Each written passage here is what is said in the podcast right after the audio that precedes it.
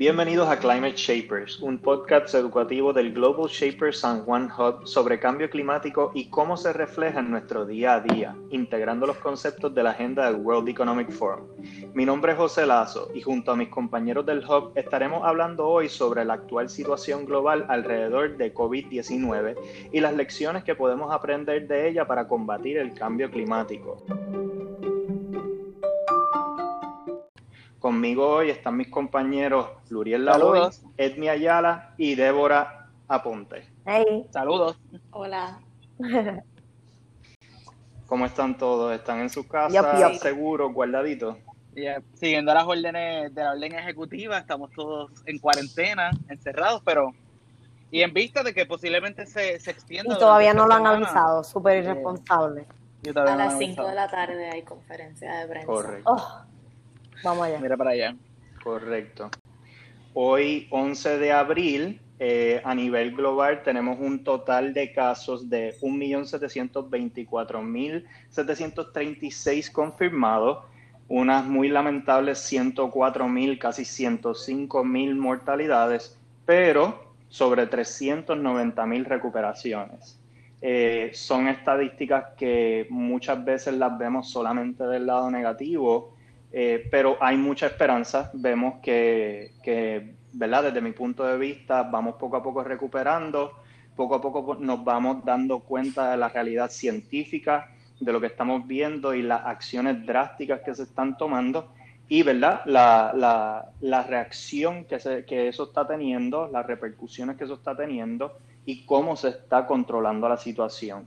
Eh, me gustaría entonces que ustedes abunden sobre el tema si tienen para aportar y luego pues discutimos eh, cómo nosotros podemos tomar lecciones de esto para poder tomar las mismas acciones y medidas drásticas, pero para mitigar un problema más a largo plazo que es el cambio climático. Yo, yo quiero comenzar, eh, en mi parecer realmente desde el punto de vista local, en Puerto Rico se han tomado medidas que a nivel pues como somos parte de, los Estados Unidos en cierto punto, pues nosotros hemos sido vanguardistas al momento de tomar decisiones drásticas eh, para pues minimizar el impacto de, del coronavirus aquí en Puerto Rico. Eh, vemos que luego de dos semanas, de un mes casi encerrados, solamente tenemos 42 muertes, 788 casos positivos, o sea, que, que realmente, y hemos visto que, que se han ido eh, la curva pues no ha aumentado como drásticamente se pensaba que iba a aumentar en referente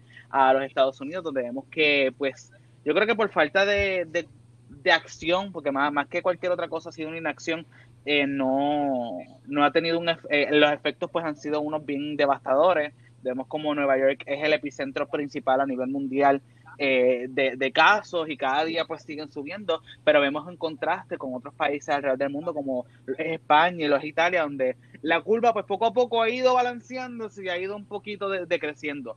Yo creo que esto desde un, desde un punto de vista pues como, como personas que nos interesa el ambiente, que pues, creemos en el cambio climático y eso, creemos, yo creo que, que es un impacto que podríamos ver también la, al momento, o sea, que vemos al momento de cómo las políticas de los Estados Unidos pues no han sido las más efectivas para luchar en contra del cambio climático y no solamente simplemente porque no han sido efectivas, sino porque sus dirigentes no han sido muy acertados en ellas.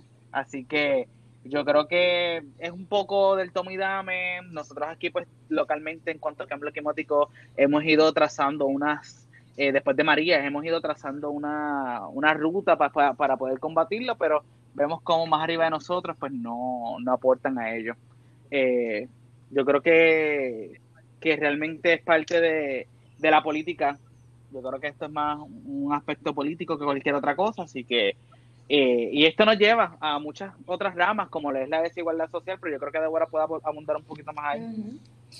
Bueno, eh, si vamos a hablar de lo que es eh, el estatus de, la desigualdad social, eh, se, tiene que hacer un trasfondo. Esta crisis se ha manejado a través de, del gobierno. Se creó un task force médico compuesto de profesionales de salud eh, encargados en lo que es eh, la virología, eh, la salud física, etcétera, pero hubo un intenso cabildeo y reclamos de más de 70 organizaciones sin fines de lucro y de base comunitaria para que se creara un task force social que atendiera asuntos de eh, poblaciones que han sido más aún vulnerables, que han sido más vulneradas por, por el asunto de la pandemia. Y aquí entran pues lo que son personas eh, víctimas de violencia de género, en su mayoría sabemos que son mujeres, pero no, no se excluyen hombres y otras identidades de género que tengan órdenes de protección activas o estén en una situación dentro de sus casas, en una convivencia mandatoria que se exacerban estas situaciones de, violencia. También tenemos a la, a la población LGBTQ, eh, muchas personas, eh, la población de personas sin hogar, que no tiene a dónde recluir tenemos también a, jóvenes y, personas que son, que, se podría decir que su, cuidador es el Estado. Eh, o sea, tenemos todas estas poblaciones que se ven vulneradas por esta situación aún más a nivel social, a nivel psicológico, a nivel económico.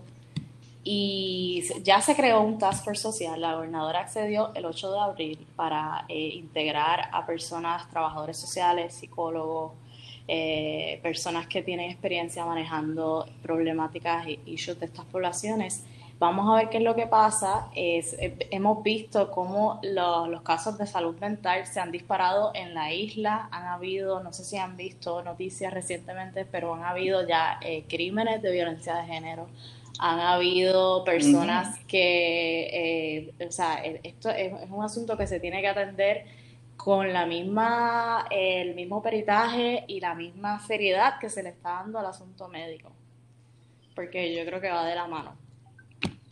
Eh, y... Definitivamente.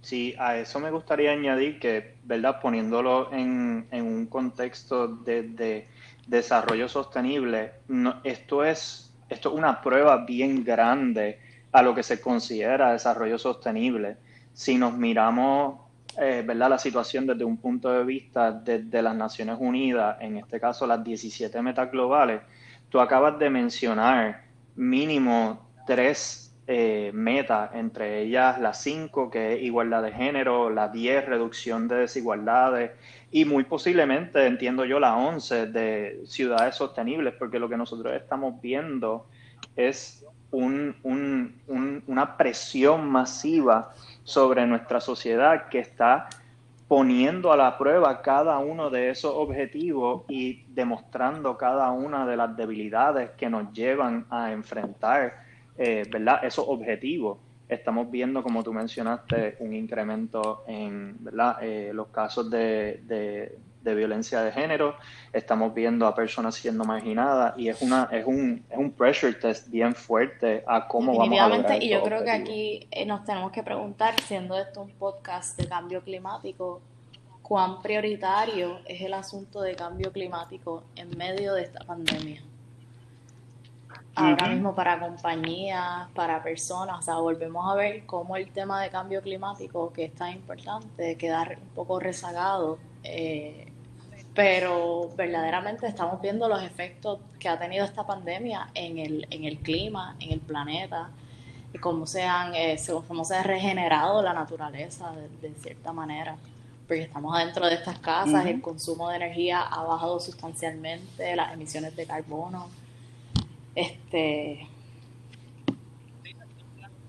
Sí, y no solamente eso, sino también el hecho de que eh, hemos visto cómo las personas han buscado formas para reinventarse, pero muchas veces la información eh, para poder hacerlo no es la correcta. Yo creo que Edmi nos puede hablar un poquito más sobre eso. Eh, desde el punto de vista de información, tanto a nivel local como a nivel global, ¿Cómo es que se ha manejado esto? Porque vemos que cuando se habla del cambio climático, eh, la información, pues, eh, muchas veces la tildan de que es un hoax, es una mentira, o, de que los datos no son válidos, pero hay, hay eh, más del 95% de la comunidad científica se rectifica en ello, tienen la información y ofrecen los datos constantes y correctos. Si, lo si, si transformamos esto a la situación de la pandemia del COVID, cómo esto se refleja y cómo esto pues eh, podríamos aprender un poco de ello en cuanto a la lucha del cambio climático y la información pues que mira, se ofrece. Yo creo que el principio de, de esto fue matizado por el misinformation o la desinformación desde dos trincheras donde a nivel de la información que había disponible en, la, en el ciberespacio sobre la pandemia o sobre lo que en ese momento pues era el coronavirus COVID-19, eh, llegó un punto que organizaciones periodísticas alertaron que había disponible más información falsa que información veraz. O sea, que eso quería decir que el mundo a sus manos tenía información que era más falsa que cierta. Entonces ahí vimos cómo, por ejemplo, la, la Organización Mundial de la Salud, al principio que estableció el efecto pues, pandémico que estaba teniendo este virus en el mundo, eh, enfocaron la discusión en la importancia de escuchar a las fuentes oficiales. Y fuentes oficiales se traduce a la Organización Mundial de la Salud porque nace de las Naciones Unidas, o sea que ya se predispone una imparcialidad eh, en, los juicios que emite por, eh, por realmente la naturaleza de la búsqueda del bien común. Y entonces se circunscribe a las agencias oficiales que tengas en tu país, en tu región, que sean expertos en salud, salud pública y manejo eh, de los efectos gubernamentales. En Puerto Rico eso se traduce al Departamento de, de Salud y a la Fortaleza. Eh, la realidad del caso es que hemos visto que esta pandemia ha, hecho evidente el problema de tener figuras científicas cuyas posiciones son politizadas como pasa en Puerto Rico, donde pues uno no tiene claro la validación que tiene una persona en, su experiencia profesional para poder ejecutarse en esa precisa posición. Y eso se tradujo en Puerto Rico a que, por ejemplo, pues llevamos un mes combatiendo la, pandemia y ya hemos visto tres secretarios, eh, una secretaria y dos secretarios de salud en lo que llevamos de emergencia. Porque por X o Y razón han salido este, de, la, de, la, de la posición. Entonces, en ese sentido, yo creo que desde mi perspectiva periodística he podido apreciar que en otros momentos no, la, el reconocimiento de la evidente necesidad de tener voces expertas expertas, donde tú no puedes tener un médico hablando eh, del contagio comunitario necesariamente. Tú debes referir esa conversación a un epidemiólogo, a una epidemióloga, eh, donde tú tienes que tener ese análisis de los datos desde un bioestadístico, no solamente una persona que sepa sumar y restar. Porque al final del día, en la precisión en la comunicación cuesta vidas. Así que yo por lo menos he, presenciado como la evolución científica de esta conversación, que cuando lo llevamos al cambio climático, pues diríamos, es como están diciendo que, la persona, eh, que el cambio climático debería ser eh, la persona de medios que tiene el coronavirus. Sí, así mismo es. Eh, no, no, y definitivamente yo creo que esto esto cuando lo comparamos ambas situaciones y ambas crisis, tanto lo que es la crisis global del COVID como lo que es la crisis eh, del cambio climático, vemos que comparten muchas similitudes en cosas que no, nos llevan a tomar acciones concretas al momento de tomar acción para en pos de la ciudadanía, en pos del cambio del ambiente. Y yo creo que esto nos va llevando a, a establecer cuáles son los argumentos pues que son en contra de las acciones para mitigar tanto el cambio climático como el COVID. Tenemos la falta eh, y, la, la, falta no solamente de información, como dice, eh, como, eh, sino como menciona Hermes, sino también la falta de confianza en los datos y las estadísticas de, de parte de, de, la comunidad científica. Pero también yo creo que lo que es en la parte económica, aquí están viendo un juego político mucho más a favor de la economía cuando vemos que el cambio climático siempre se ha, visto eh, eh, estigmatizado por eso, eh, ¿verdad, José? Sí, realmente cuando tú te pones a comparar el COVID-19, la crisis de la pandemia, con la alarma que se lleva sonando hace mucho tiempo sobre el cambio climático, las reacciones han sido muy similares, pero ¿qué sucede? La pandemia tiene un efecto a corto plazo, de inmediato. Esto empezó a desarrollarse a finales del 2019 y desde febrero nosotros estamos viendo cómo se dispara, cómo se escala en cuestión de meses el impacto que tiene en la salud pública. ¿Qué pasa? Si tú coges esa misma gráfica, si tú te imaginas una gráfica que va despuntando poco a poco en los últimos meses y en vez de meses tú conviertes eso en décadas, tú vas a ver la misma curva en incremento, lo que se le llama un, un hockey stick, que básicamente va directo, directo, directo y de repente empieza a despuntar, tú vas a ver la misma tendencia entre el despunte de casos de COVID-19 versus eh, el incremento en temperatura global. Eso es más o menos algo eh, curioso porque estamos viendo que uno de los argumentos principales para el no combatir el cambio climático, aparte de que mucha gente dice que es falso y que localmente no les va a afectar porque eh, o son países grandes o viven en países que hace mucho frío, etcétera, etcétera, quienes cuestionan la ciencia hay otros que dicen, mira, pues la ciencia tendrá razón, pero no es viable económicamente. Eh, vamos a ver muchas industrias caerse. Eh, no creen en la reinvención. Hablan de que se van a perder trabajo, pero no hablan de la cantidad de empleo en industrias nuevas que se van a generar. Eh, no quieren pensar en cómo rediseñar ciudades, en cómo planificar de una manera distinta que mitigue eh, el impacto ambiental de nuestro estilo de vida. Así que estamos viendo todos los argumentos que se están derrumbando ahora con el COVID-19. Desde que empezó la pandemia, eh, hemos visto cómo se ha paralizado el mundo. Tanto así que según Carbon Brief, que es una, entidad eh, del Reino Unido, ellos esperan de que las emisiones globales del mundo entero para el 2020 caigan un 4%. Eso no se ha visto en las últimas décadas desde que se está avisando que el cambio climático es un riesgo.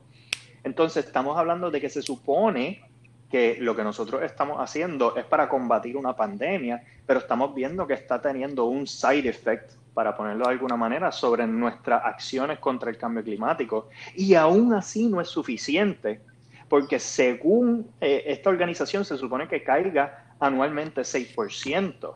Así que estamos viendo que las medidas drásticas se pueden tomar. Sí, la economía está tomando un golpe porque es una reacción para la cual no estábamos preparados. Pero si tomáramos las mismas acciones que estamos tomando ahora de una manera premeditada, de una manera pausada, yo, por ejemplo, estaba compartiendo con mis compañeros de trabajo que ahora estamos trabajando remoto y estábamos diciendo, oye, realmente si tenemos la capacidad de hacer esto, ¿por qué no desarrollamos un programa de trabajo remoto donde una parte de la semana unos de nosotros cuando volvamos a trabajar vamos a nuestros clientes y los otros nos quedamos en la casa y cortamos por la mitad el nivel de impacto ambiental de nosotros tener que conducir, porque como en Puerto Rico el sistema de transportación pública no es el mejor, el impacto de conducir a nuestros trabajos y de, consumir energía de los edificios. Eso es algo que tendría el mismo efecto que estamos viendo ahora. Pero solamente necesitamos la pausa, la acción premeditada. Definitivamente yo creo que estamos viendo una transformación no solamente de, parte del sector económico, eh, no solamente del área de las industrias, sino que también estamos viendo un cambio en la mentalidad de las personas eh, y que, que, viene a raíz del COVID, pero que se puede tras, transmutar y, se puede llevar a trabajarlo desde un punto de vista para eh, apoyar el cambio climático, como iniciativas como estas eh, o iniciativas como otras que se han ido desarrollando dentro de las mismas industrias que se reinventan. Y yo creo que esto es algo que, a diferencia del pensamiento que se tiene sobre el cambio climático, que es algo que es local, que no me afecta, porque pues eso es en, en, en, el resto del mundo y aquí no. Yo creo que esta pandemia nos ha hecho ser un poco más eh, pensar más en, que somos parte del mundo, que no somos solamente parte de, un país, no solamente somos de Puerto Rico, solamente somos de, Estados Unidos, sino que somos, somos algo global porque vemos como una enfermedad nos cerró el planeta completo.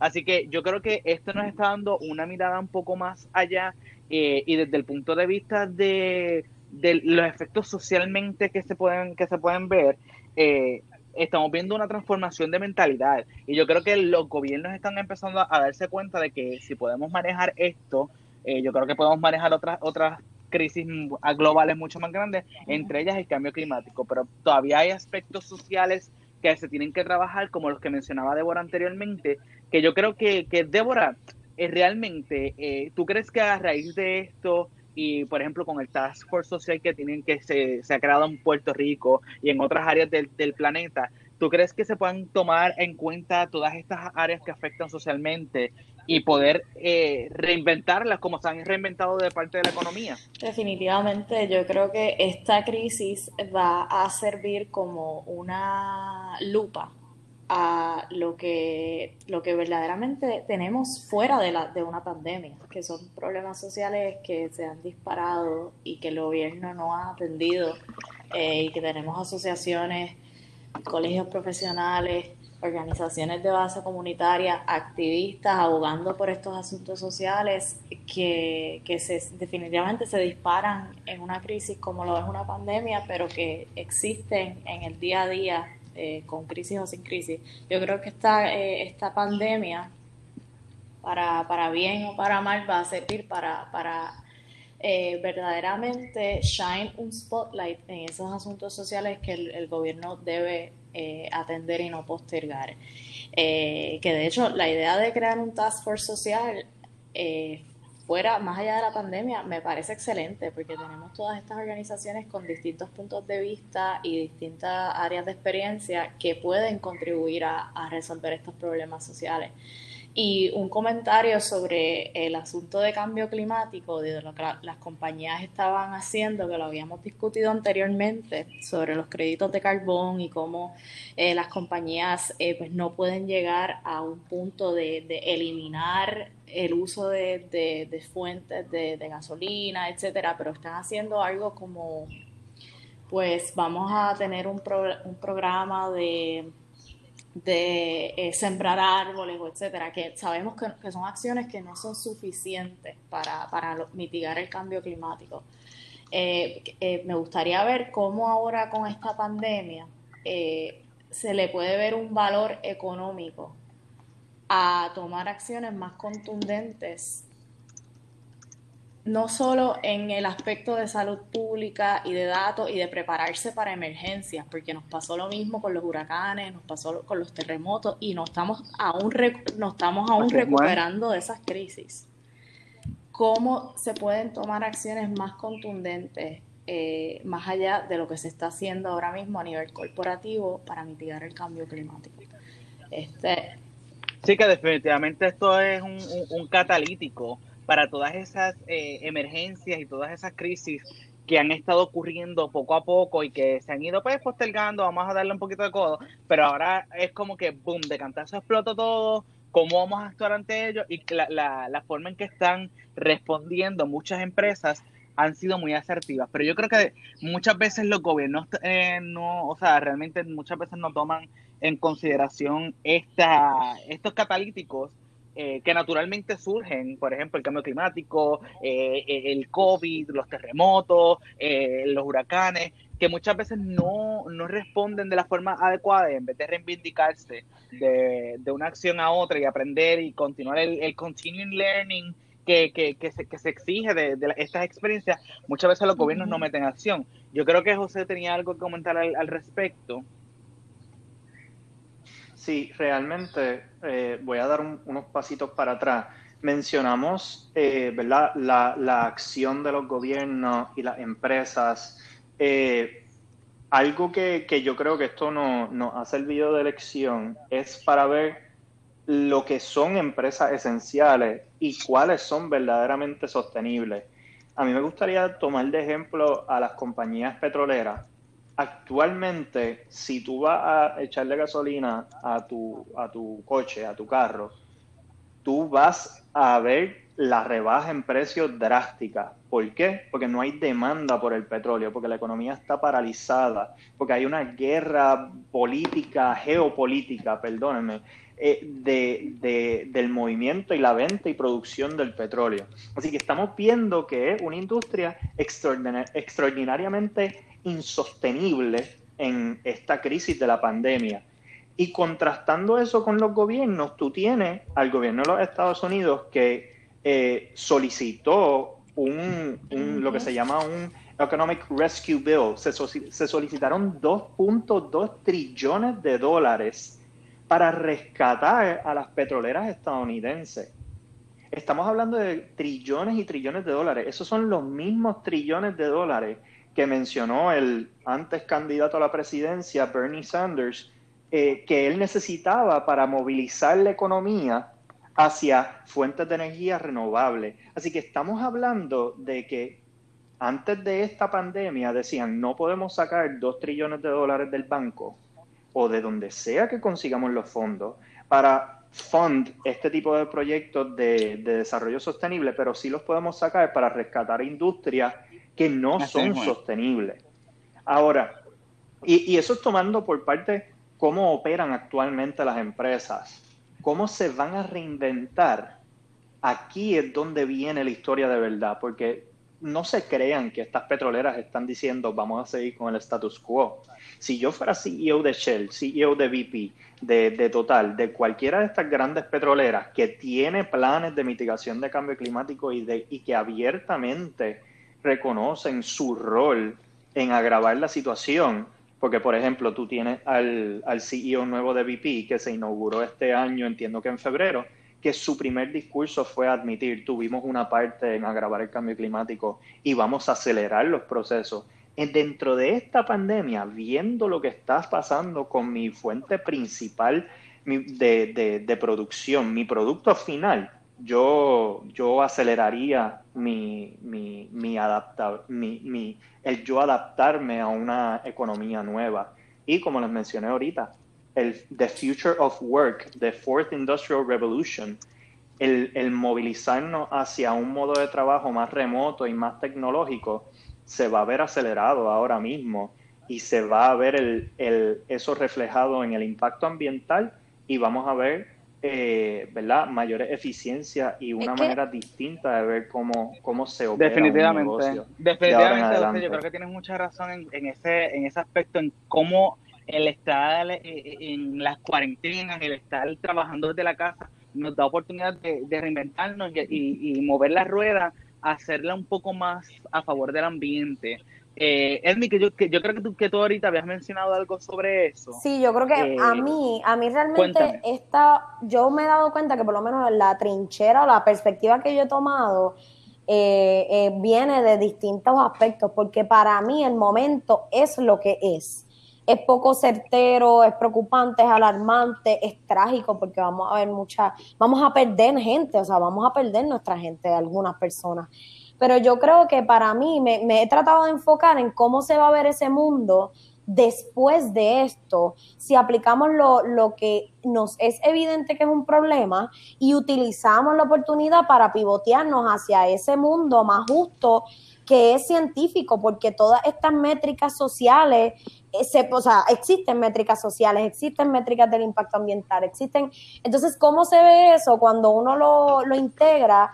En lo que le exigimos a nivel corporativo, a nivel federal, a nivel gubernamental, este, incluso bajo posiciones políticas como la que tiene Puerto Rico, complicada entre pues, el coloniaje, el Estado Libre Asociado, pero para mí, realmente mi pregunta para ustedes es, porque yo creo que es bien importante para nuestra generación engranar con lo emotivo del, del, momento y entender lo esperanzador que es que ahora mismo podamos decir a ciencia cierta, estamos viviendo algo de que lo cual no podemos detener, que vamos a vivir, vamos a medirlo y esto lo vamos a poder aplicar al problema que nos espera cuando salgamos de esto, que es que nuestro planeta está gritando entonces, creo que eh, em, emocionalmente, en, en, términos de la salud mental, es bien importante reconocer el momento por lo que es y verlo como el espacio de oportunidad. Pero no sé si, si tengo como que blind optimism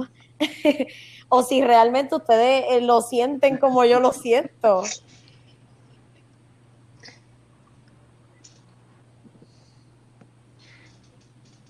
Realmente, eh, yo, yo, yo puedo aquí, no te voy a decir que tienes blind optimism, yo puedo decir que tienes the needed optimism. Sí, um, yo creo que va, va a costar, eh, porque la realidad es que generacionalmente nosotros somos muy distintos a las personas que están en poder. Las personas que están en poder actualmente en estas corporaciones, en estos gobiernos, los más capacitados y los más eh, forward thinking, los que miran no solamente a las próximas elecciones, no solamente al próximo board meeting ni al próximo trimestre con los earnings reports, los que miran más a largo plazo, los que piensan en sus sobrinos, en sus nietos, en sus hijos, en sus familiares, esos son los que van a tomar acción. Nosotros estamos viendo como alguien como Larry Fink, que toda su vida eh, ha dismissed un poquito eh, lo que es el cambio climático y el efecto que va a tener sobre la economía y las empresas, como este año salió guns blazing, le dio una patada a su propia puerta y dijo, ¿saben qué? Vamos a echar para atrás, tenemos que tomar acción. Y yo estoy de acuerdo con que después de esta pandemia, cuando volvamos a la realidad, a nuestra realidad prepandemia, no vamos a vivir en lo que era nuestra realidad, vamos a ver el mundo con unos ojos muy distintos de que, wow, cualquier cosa puede pasar ahora. O sea, mis papás, por ejemplo, ellos tienen un negocio pequeño y ellos nunca estaban preparados para esto, nunca en su vida ellos hubieran imaginado que la economía global se, se paralizaría si no fuera por una guerra como lo fue la Segunda Guerra Mundial. Así que sabiendo que cosas que están totalmente fuera de nuestro control pueden afectar nuestro día a día, va a poner, estoy seguro que va a poner a estos líderes, a estos ejecutivos a pensar, wow, eh, nada está dentro de mi control ahora mismo.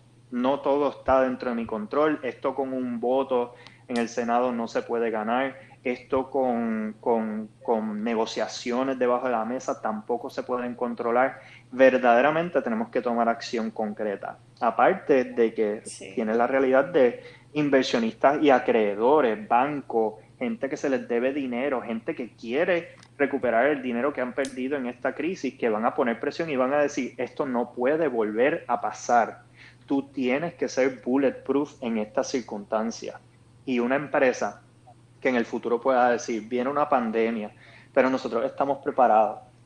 Nuestras comunidades y nuestros empleados están listos para trabajar remotos, para seguir trabajando y nuestros clientes también están capacitados para continuar operando. Entonces te pregunto, ¿cuál sería entonces la perspectiva en cuanto al cambio climático con eso? Porque vemos cómo estas empresas se van a preparar para futuras pandemias, para futuras guerras, pero realmente se van a preparar para el cambio climático que está a la vuelta a la esquina, no tan rápido como un coronavirus, no tan rápido como una tercera, como una guerra eh, a nivel mundial, pero está ya a la vuelta a la esquina, está tocándonos y diciéndonos, mira, eh, te puedo colapsar tan, tanto como estos te pueden colapsar también, cuáles van a ser tus acciones o cuáles son tu forma de, mitigar eh, esto.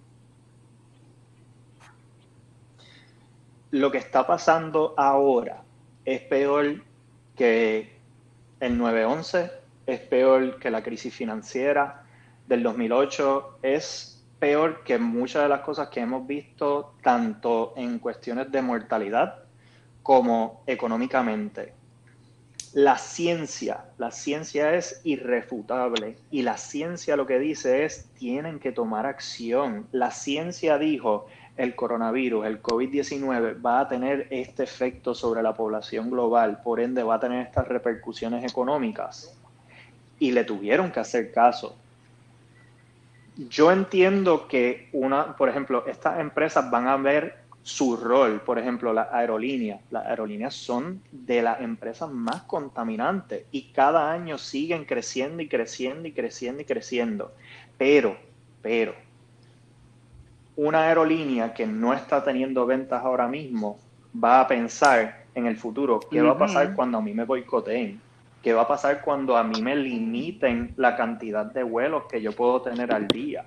¿Qué va a pasar si el precio del petróleo sube? tú sabes, van a tener que reinventar su modo porque ¿sabes? ahora mismo ellos están ganando tiempo porque el petróleo está bien barato, pero no es caliente.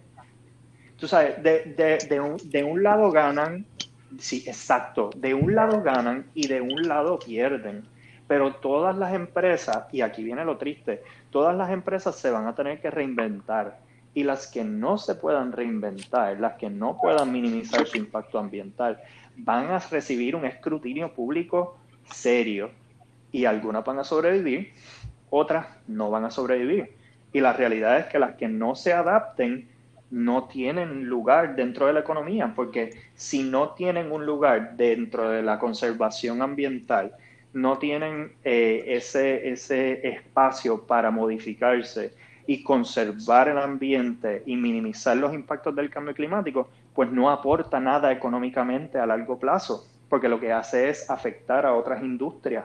Si tú sigues agravando la situación a largo plazo, agravas la condición económica global. Sí, no, definitivamente yo creo que estamos en un momento crucial para, para el, ser humano, no solamente como, como, como parte del, del, del, de lo que es el, el mundo, sino también para las empresas para reinventarse. Yo creo que eh, este es el pivot que hacía falta hace muchísimos años para que las empresas comenzaran a tomar decisiones asertivas, no solamente desde el punto de vista económico, sino también desde el punto de vista ambiental, desde el punto de vista laboral eh, para sus empleados, desde el punto de vista tecnológico para reinventarse y adaptarse, porque tenemos muchas empresas que de la noche a la mañana se han tenido que reinventar tecnológicamente para poder meterle mano, porque si no, iban a morir en el intento. Así que yo creo que estamos en un, en un momento muy crucial para la historia de económica, ambiental, de salubridad eh, a nivel de, del ser humano.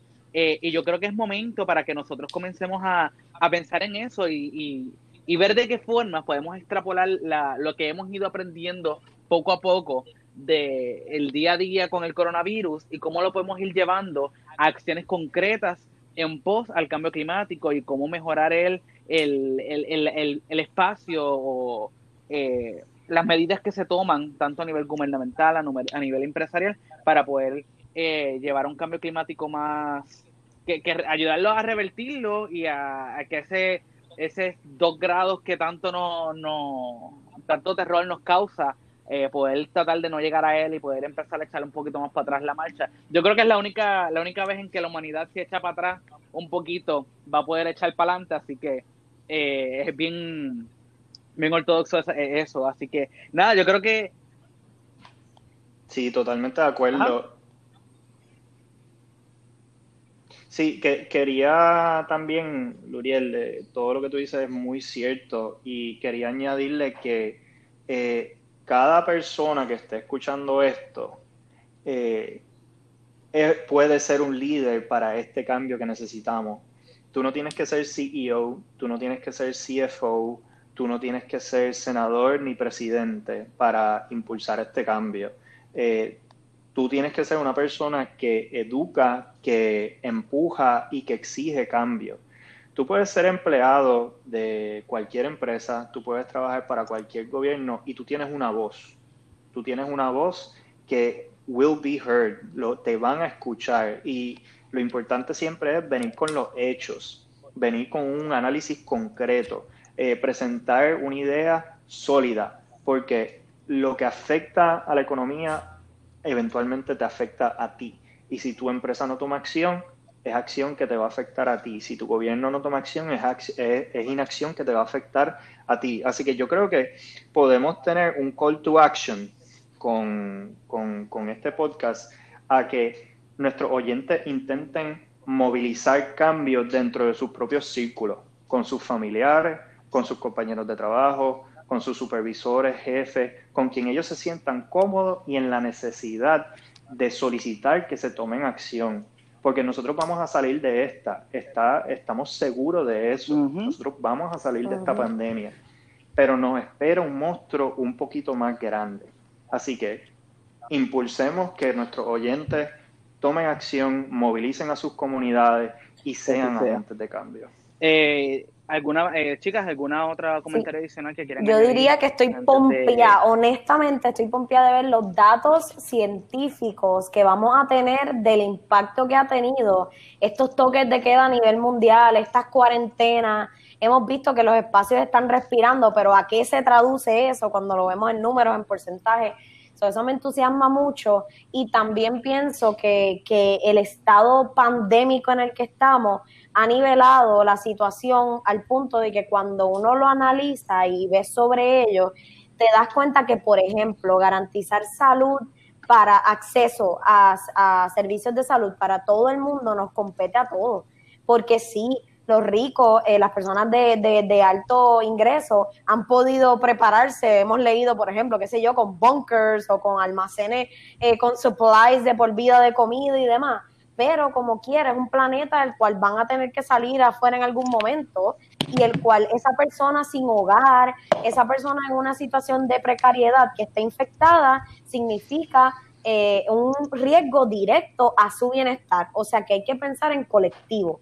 Creo que nos debemos quedar bien con ese pensamiento bien presente, porque al final nos hace una mejor sociedad el entender que lo que pasa en esta esquinita del mundo, como pasó en Wuhan, que de ahí nace este, este coronavirus en Wuhan, China, y llegó hasta acá al Caribe, en Puerto Rico, y se tradujo a, una pandemia global. Yo creo que eso, lo negativo de eso, lo debemos utilizar para catapultar una visión positiva de que los cambios buenos que hagamos en una esquina del mundo, como dice José, no tienen que ser CFO COO, el cambio cualquiera que hagas puede tener repercusiones mundiales.